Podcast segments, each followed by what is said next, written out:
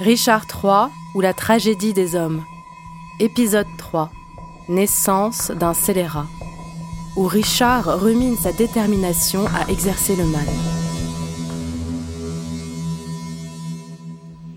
Lève-toi, imposteur. Bien que je souhaite ta mort, je ne veux pas être ton bourreau. Alors dis-moi de me tuer et je le ferai. Je te l'ai déjà dit. C'était dans ta fureur. Redis-le-moi, et en entendant ces mots, cette main qui par amour pour toi a tué ton amour, par amour pour toi tuera un amour bien plus véritable. De ces deux morts, tu seras la complice. Je voudrais connaître ton cœur. Il est peint par ma langue. Je le crains. Tous deux sont faux. Alors jamais homme ne fut vrai. Allons, allons rengainer votre couteau. Dites alors que la paix est faite. Cela tu le sauras plus tard. Mais puis-je vivre dans l'espérance? Tous les hommes, j'espère, y vivent. Daignez porter cet anneau. Rendre n'est pas donné. Si ton pauvre serviteur dévoué peut mendier une faveur de ta gracieuse main, tu assures son bonheur pour toujours. Quelle est-elle? Vous plaise d'abandonner ces tristes devoirs à celui qui plus que vous a sujet de conduire le deuil et de vous rendre aussitôt à Crosby Place, où quand j'aurai solennellement enterré ce noble roi au monastère de Chertsey et arrosé sa tombe de mes pleurs repentants, je viendrai en toute hâte vous rendre mes devoirs. De tout mon cœur. Et ce m'est une grande joie de vous voir devenu si pénitent. Dites-moi adieu. C'est plus que vous ne méritez.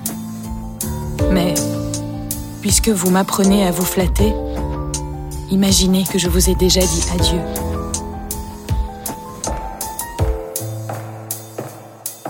Femme fut-elle jamais courtisée de cette façon?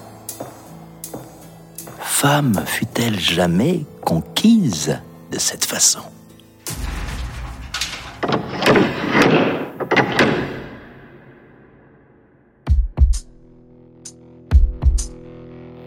Bien. Voici l'hiver de notre déplaisir changé en glorieux été par ce soleil d'York. Et tous les nuages qui menaçaient notre maison ensevelis au sein profond de l'océan. Voici nos fronts parés de couronnes triomphales, nos armes ébréchées suspendues en trophées, nos austères alarmes changées en guerre rencontre, nos marches redoutables en pavanes exquises.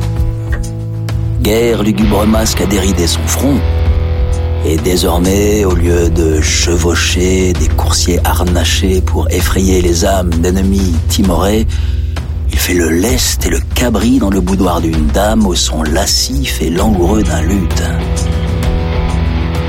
Ni moi, qui ne suis pas formé pour ces folâtres jeux, ni fait pour courtiser un amoureux miroir.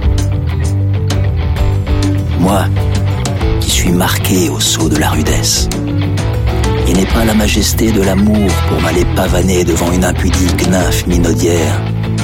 Moi, qui suis tronqué de nobles proportions, floué d'attrait par la trompeuse nature, difforme, inachevé, dépêché avant terme dans ce monde haletant à peine à moitié fait, si boiteux et si laid que les chiens aboient quand je les croise en claudiquant.